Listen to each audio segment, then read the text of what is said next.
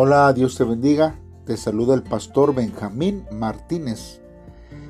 El día de hoy vamos a continuar con nuestro devocional en esta semana, deseando con todo mi corazón que tengas una semana bendecida en una búsqueda de la presencia de Dios en tu vida en estos devocionales. Hoy lunes 12 vamos a meditar en la palabra de Dios en Génesis 22 del versículo 15 al versículo 24. Como título, este devocional lleva la promesa después de la prueba. La palabra de Dios dice de la siguiente manera. Y llamó el ángel de Jehová a Abraham por segunda vez desde el cielo.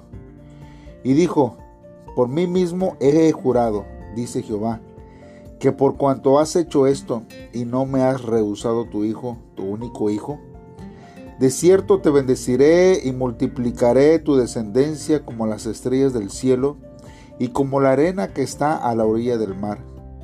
Y tu descendencia poseerá las puertas de sus enemigos. En tu simiente serán benditas todas las naciones de la tierra, por cuanto obedeciste a, a mi voz. Y volvió Abraham a sus siervos, y se levantaron y se fueron juntos a Berseba. Y habitó Abraham en Berseba.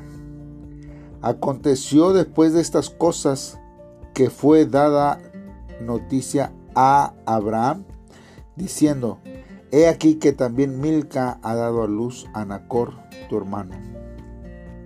Bus, su primogénito. Bus, su hermano, Kemuel, padre de Aram.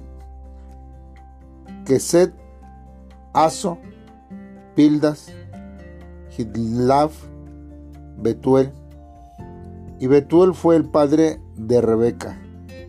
Estos son los ocho hijos que dio a luz Milca, de Nacor, hermano de Abraham.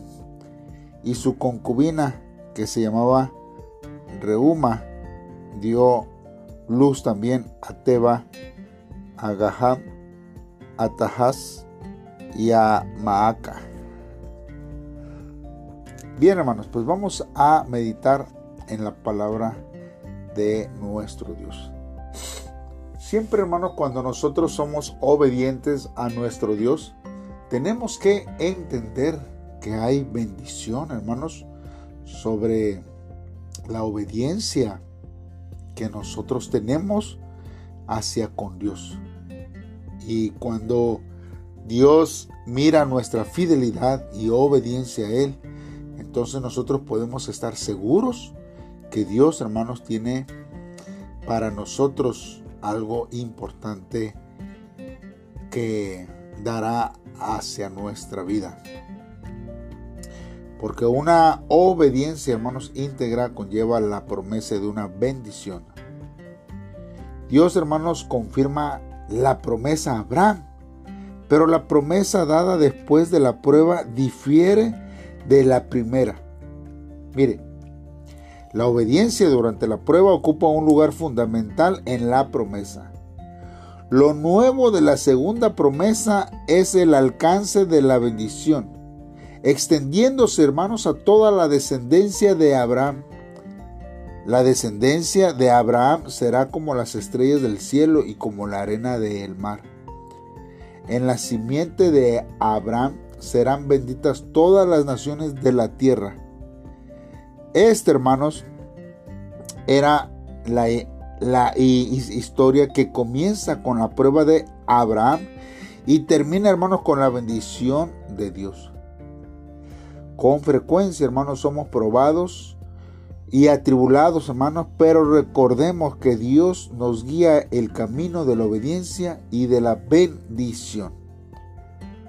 Porque nosotros, hermanos, necesitamos ver que cuando Dios nos eh, prueba, hermanos, ¿qué es lo que recibimos cuando nosotros pasamos esa prueba? Siempre corroboramos la fidelidad de Dios. Siempre corroboramos el amor de Dios, que Dios está atento siempre, hermanos, a nuestra vida, a nuestras dificultades. Él no pasa desapercibido lo que nosotros estamos padeciendo cada día. Y es ahí, hermanos, que nosotros podemos disfrutar, hermanos, de la bendición de Dios por la obediencia que nosotros vivimos. Pero no solamente queda ahí, sino que si nuestros padres fueron obedientes, nosotros en este tiempo podemos disfrutar, hermanos, de las bendiciones, de la obediencia que nuestros padres fueron. Y lo mismo va a ser con nuestros hijos. Si nosotros somos obedientes ahora, nuestros hijos van a disfrutar de la obediencia que nosotros tenemos ahora. Por eso, hermanos, es bueno que podamos, hermanos, estar siempre, hermanos, eh, en nuestra vida tratando de obedecer a Dios en cuanto más nos sea posible. Si es posible siempre, hermanos, hacedlo así porque nosotros recibiremos bendición de Dios en todo tiempo. Ahora, ¿por qué en esta parte nosotros podemos ver que hay una genealogía? Específicamente, hermanos, la Biblia nos está demostrando en estos versos una genealogía de Naacor. Vamos a recordar un, un poco, hermanos.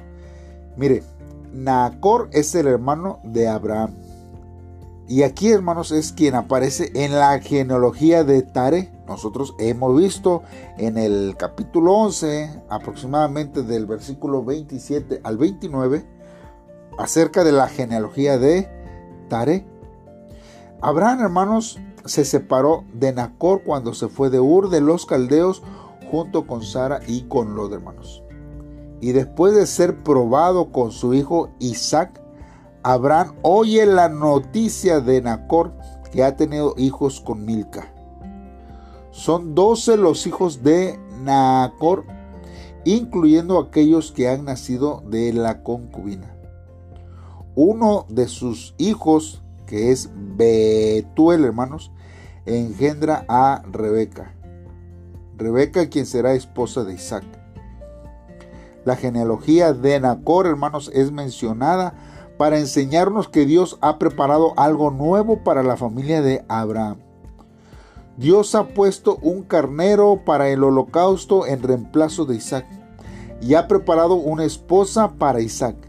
Dios prepara todas las cosas para cumplir su promesa.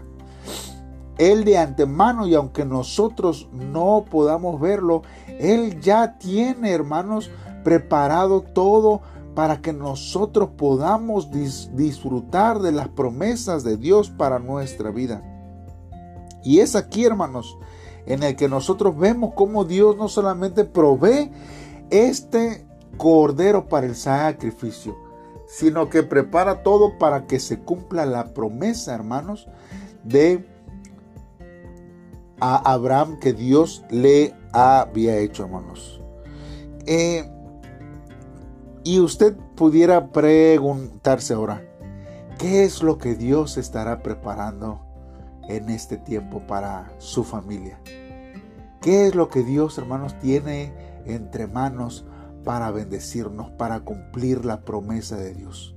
¿Cuál es la finalidad, hermanos, que a lo mejor nosotros aún no lo vemos? Pero Dios ya tiene la solución, Dios ya tiene el camino, la respuesta para la bendición para nuestras vidas. Tenemos que estar expectantes siempre, hermanos, de lo que Dios va a hacer en nuestra vida, en nuestros corazones, siempre viendo la provisión de Dios en nuestra vida. Mire, en, Génesis 15, hermanos, Abraham cree en la promesa de este Dios de que le daría hijos. A pesar, hermanos, de que parecía imposible y que la edad, hermanos, podría abrumarlos y de hecho los abrumó y hasta en cierta forma había una, un aspecto de incredulidad. Mas sin embargo, hermanos, la fe de Abraham en ese momento no era lo que Dios esperaba.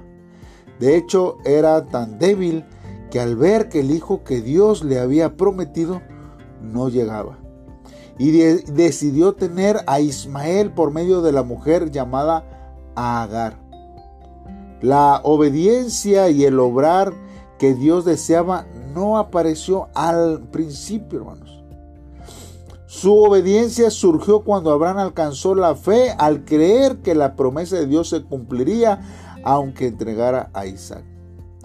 A través de este hecho, hermanos, Abraham demostró claramente que es digno de ser el compañero del pacto de Dios.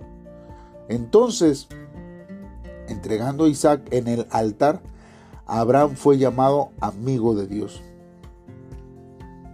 Aquí el término amigo, hermanos, no se trata de un amor unidireccional, sino que se refiere al amor y a la lealtad bidireccional. Hermanos, que Abraham fuera llamado amigo de Dios significa que el Señor aceptó el amor de Abraham por él. Es decir, que Abraham demostró su lealtad y fe con su obrar consistente. Esta es la bendición más grande y asombrosa. Si queremos ser amigos de Dios y amigos de Cristo, debemos ser capaces de entregarle todo al Señor creyendo que no estamos perdiendo nada, ya que este amor absoluto es la base de la obediencia a el Señor en nuestra vida.